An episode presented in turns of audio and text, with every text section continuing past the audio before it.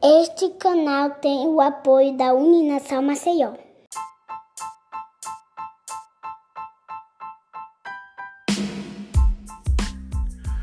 Olá, bem-vindo a mais um episódio do É Freud. Hoje o tema é psicopatia. E para falar sobre esse assunto, convidamos a estudante de psicologia e ciências forenses, Lara Duarte.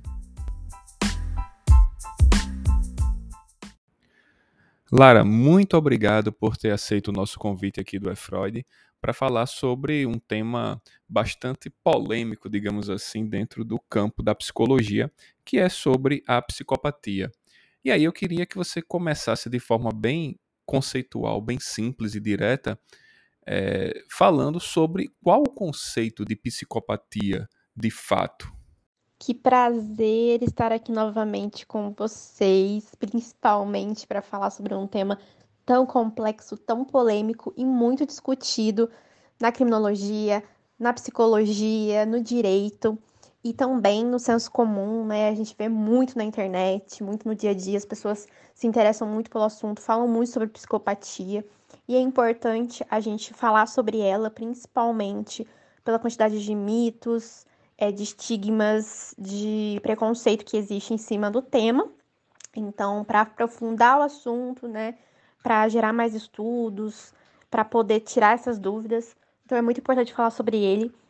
E a gente pode definir a psicopatia como um transtorno grave que é caracterizado por um complexo padrão de personalidade. Então, quando a gente fala de psicopatia, a gente está falando de um transtorno mental, né? Não é uma condição incapacitante das faculdades racionais, é um transtorno de personalidade. E a sua principal característica é que ela repercute no âmbito afetivo, emocional e social do indivíduo com esse diagnóstico.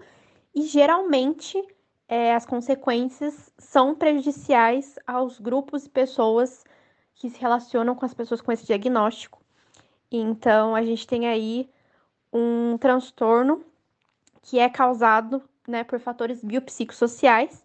E nisso a gente entra em outro assunto, né, que é importante diferenciar, porque a gente escuta muito falar sobre a sociopatia, né? A sociopatia, ela, esse termo, ele não é reconhecido como um termo clínico, é um termo ultrapassado e ele foi criado para falar, né, sobre os fatores ambientais.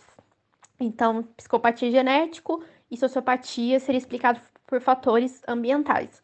Só que hoje, né, isso é ultrapassado e hoje, se, é, de acordo, por exemplo, com Robert Hare, sociopatia e psicopatia seriam a mesma coisa, é, já que o transtorno é causado por fatores biopsicossociais, biológicos, psicológicos e sociais, em conjunto. Entendi. É, no campo da psicologia, existe um transtorno chamado de TPA, né, que é o transtorno de personalidade antissocial. É, como você consegue diferenciar a psicopatia do TPA? Temos aí uma das perguntas mais polêmicas dentro do mundo acadêmico, já que tem muitos profissionais né, que discordam é, dessa diferenciação, já que o nosso DSM, que é o nosso Manual Diagnóstico de Transtornos, né, diz que o TPA é a psicopatia, né, só com nomes diferentes, mas, de acordo com né, autores como Robert Hare, que é uma grande referência sobre o assunto, que é criador né, da escala Hare de psicopatia, que é a única escala validada né, para avaliação de psicopatia, é...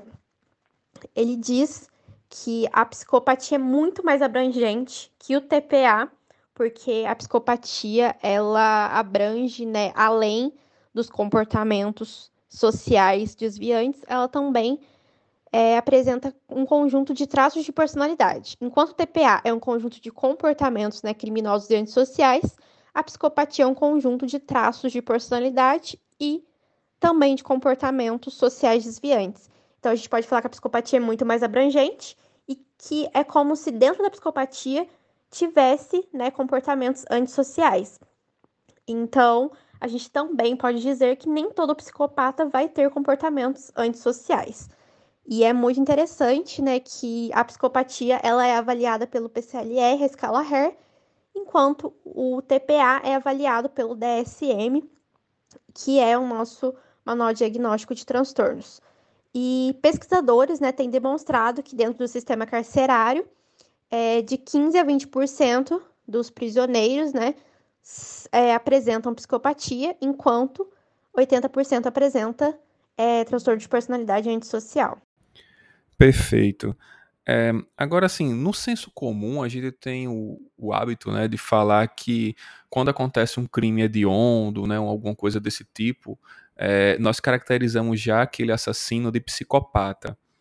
E aí eu queria saber qual é a diferença entre é, a psicopatia e a psicose.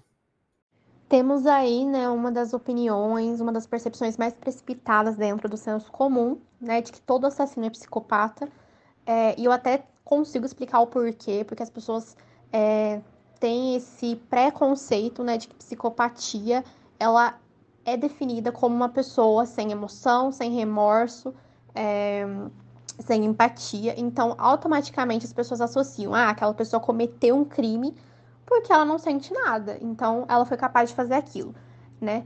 É, só que é precipitado, até porque quem estuda o assunto, né, sabe que não podemos falar, né, que um psicopata não tem emoções. Mas fica aí assunto talvez para outro episódio, né? Então, pode ser que uma pessoa que cometeu um crime tenha, né, esteja numa crise psicótica, por exemplo, e não seja um psicopata. Como também nem todo mundo que comete um crime tem algum transtorno. A gente socialmente construiu isso, a gente patologiza tudo, até como uma forma né, do ser humano é, se diferenciar daque, daquela pessoa que cometeu um crime. Então, aquela pessoa cometeu um crime porque ela tem um transtorno, eu sou diferente dela. É uma coisa socialmente construída também. Mas, é explicando, né, quando a gente fala de psicopatia, é, a gente não está falando de uma doença mental, é um transtorno de personalidade, a pessoa tem total consciência né, do que ela está fazendo, ela não tem perca de realidade. E a psicose é exatamente esse estado anormal de funcionamento psíquico. A psicose é a perda de contato com a realidade. Então a pessoa pode ter alucinações, ver coisas, ouvir coisas, ou delírios, né? Que são crenças muito fortes de que a pessoa talvez está sendo perseguida, alguém quer matar ela. Então a pessoa pode chegar a cometer um crime por estar em um surto psicótico, né? Vendo alguma coisa, é, escutando alguma coisa. Mas não podemos falar que todo assassino né, é psicopata ou é psicótico. Entendi. Agora, eu gostaria de saber assim: é possível a gente identificar a psicopatia já na infância ou existe uma determinada idade que a gente consegue já é, fazer um monitoramento, caracterizar ou identificar um possível psicopata? Então, a psicopatia, né, por ser um transtorno de personalidade, é, ela não pode ser diagnosticada antes dos 18 anos, né? Não existe esse diagnóstico antes dos 18, porque a personalidade né, está se desenvolvendo ainda. É, mas dificilmente, né, um indivíduo psicopata não apresentou já na infância, né, traços de psicopatia. Não psicopatia, mas a gente fala de traços de psicopatia.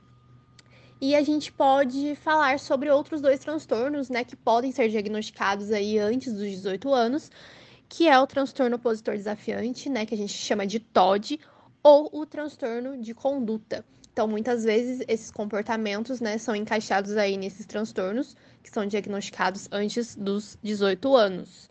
Mas a gente tem que tomar muito cuidado com esse diagnóstico, porque os comportamentos que são associados a esses transtornos podem aparecer é, em alguma fase da vida de uma criança, por exemplo, né, ou até de um adulto com formação típica, né? Eles podem aparecer, então é um diagnóstico muito complexo. Então a gente tem que tomar cuidado também, né, em, um diagnóstico precipitado e tudo mais. Mas a psicopatia não pode ser diagnosticada antes dos 18 anos. Entendi. Agora, já caminhando para o final do nosso episódio, é, nós temos o senso comum, né, principalmente apresentado pelo cinema, de que todo psicopata é aquele ser violento, né, aquele assassino cruel. E nem todo psicopata ele é assassino como que um psicopata, né, diagnosticado, ele pode ter uma vida normal, um emprego, uma família? É possível essa convivência com a psicopatia e o seu lado social? Infelizmente, né, tem um estigma sobre psicopatia e que é muito é, potencializado por causa de filmes, de séries, né, que tratam o psicopata como um assassino violento. E é inclusive verdade, né, que o indivíduo com diagnóstico de psicopatia, ele é muito mais propenso a cometer crime violento. Mas é importante a gente saber que o comportamento violento não é um requisito para psicopatia. Inclusive, né, muitas pesquisas aí apontam que os psicopatas normalmente, né, é, eles não apresentam comportamento violento, eles vão apresentar um comportamento impulsivo, é, não vão se preocupar muito com as consequências das ações deles. Então, pessoas que tiram vantagens de outras pessoas. E quando a gente fala em tratamento, é, o psicopata, ele né, tem pesquisas que demonstram que um tratamento intensivo pode melhorar a vida dessas pessoas com diagnóstico de psicopatia, né? Eles não são intratáveis. Só que aí a gente precisa de mais estudos e a quebra desse estigma sobre a psicopatia para que essas pessoas sejam vistas pela sociedade e que elas possam ser ajudadas. Então, é muito importante isso. Lara, gostaria de agradecer em nome de toda a equipe aqui do EFROD por mais uma participação aqui em nosso canal e que possamos aí é, gravar mais outros episódios no nosso É Freud Podcasts. Muito obrigado.